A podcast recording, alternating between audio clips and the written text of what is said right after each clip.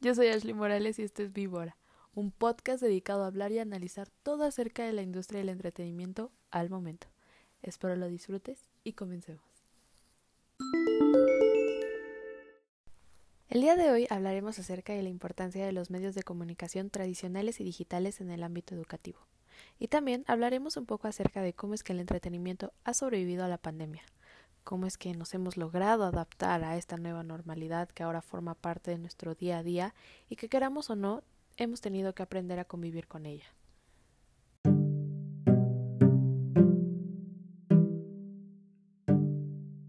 ¿2020? Sin duda este ha sido un año que nos ha puesto a prueba a todos. Con la llegada del COVID-19, lo que nosotros conocíamos como normalidad ha sido reemplazado por frases como sana distancia, usa gel antibacterial y cubrebocas, en fin, nuestra nueva normalidad.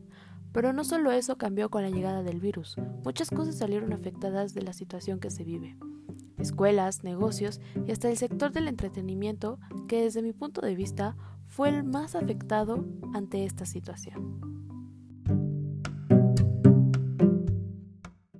Hablando acerca de la educación, los medios tradicionales y digitales jugaron y juegan un papel importante.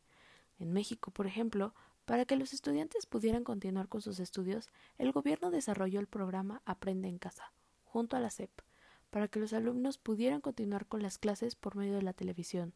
Desde preescolar, primaria hasta bachillerato, el objetivo del programa era que los alumnos continuaran con sus estudios a pesar de la situación que se vive convirtiendo a la televisión en un medio aún más indispensable y vital en el hogar de los mexicanos. Pero, ¿qué sucede con aquellos que no están integrados a la SEP? ¿Cómo continuaron con sus estudios? Bueno, en este caso, podríamos decir que los avances tecnológicos llegaron a salvarnos.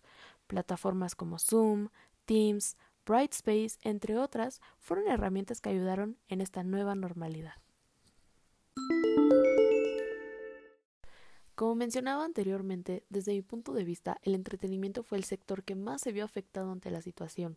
Conciertos, premiaciones, ruedas de prensa, estrenos y rodajes de películas y series, todas tuvieron que dar un alto total a sus planes. Por ejemplo, Stranger Things. ¡Wow! ¡Cómo amo esa serie! Lamentablemente, esta serie tuvo que aplazar sus planes de rodaje, ya que escasos días de que comenzara a grabar, el virus incrementó de manera exponencial por lo que tuvieron que suspender el rodaje de la nueva temporada. Artistas tuvieron que cancelar sus tours, como fue el caso de Billie Eilish, que solo alcanzó a presentar dos conciertos de su World Tour, o BTS, que ni la primera fecha de su tour Map of the Soul alcanzó a dar. La industria se paralizó, pero no por mucho tiempo, ya que la temporada de premios se acercaba y había que pensar en alternativas creativas para llevarlos a cabo. Es ahí cuando la tecnología se hizo presente, los premios Billboard, los MAs, entre otros, apostaron a elementos visuales. Encontraron la manera de continuar a pesar de la pandemia. A esto se le sumaron las presentaciones pregrabadas con el fin de continuar de la manera más normal posible, a pesar de que fuera todo lo contrario. Los conciertos en línea fueron una gran alternativa para que los fans y los artistas de alguna manera siguieran en contacto a pesar de la distancia.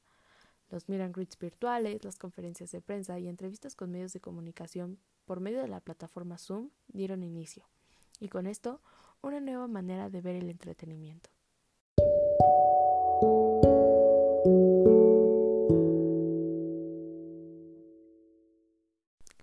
En conclusión, como lo vimos, los medios tanto digitales como tradicionales son de gran importancia, tanto en la educación como en el entretenimiento. Sin ellos, gran parte de la población mexicana hubiera dejado de lado sus estudios, y no porque hubieran querido, sino porque hubieran tenido que. Miles de personas hubieran perdido sus empleos en la industria, pero afortunadamente vivimos en una era donde los avances tecnológicos son impresionantes y nos han permitido sobrellevar esta situación. Desde mi punto de vista, los medios se complementan los unos a los otros, siendo ambos importantes. Pero, bueno, al final del día, cada quien tiene su opinión.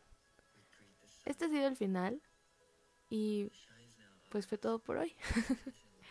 Yo soy Ashley Morales, esto fue Víbora y espero verlos a la próxima. Y recuerden que life goes on.